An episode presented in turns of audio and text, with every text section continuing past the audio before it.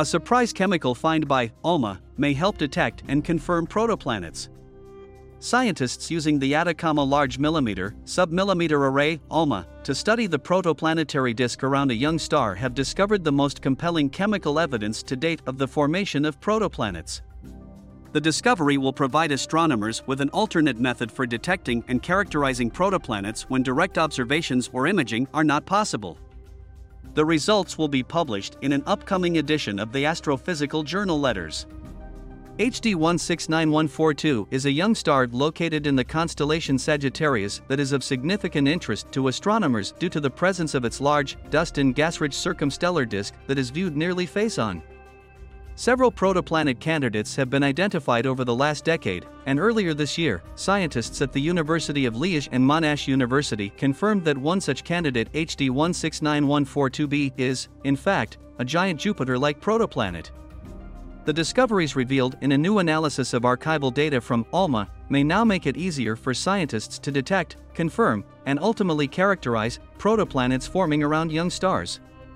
When we looked at HD 169142 and its disk at submillimeter wavelengths, we identified several compelling chemical signatures of this recently confirmed gas giant protoplanet said Charles Law, an astronomer at the Center for Astrophysics, Harvard and Smithsonian, and the lead author of the new study.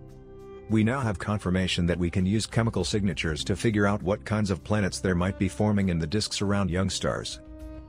The team focused on the HD 169142 system because they believed that the presence of the HD 169142b giant protoplanet was likely to be accompanied by detectable chemical signatures, and they were right.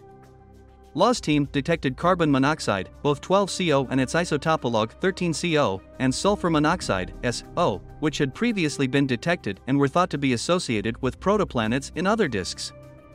But for the first time, the team also detected silicon monosulfide, SIS, this came as a surprise because in order for SIS emission to be detectable by ALMA, silicates must be released from nearby dust grains in massive shockwaves caused by gas traveling at high velocities, a behavior typically resulting from outflows that are driven by giant protoplanets.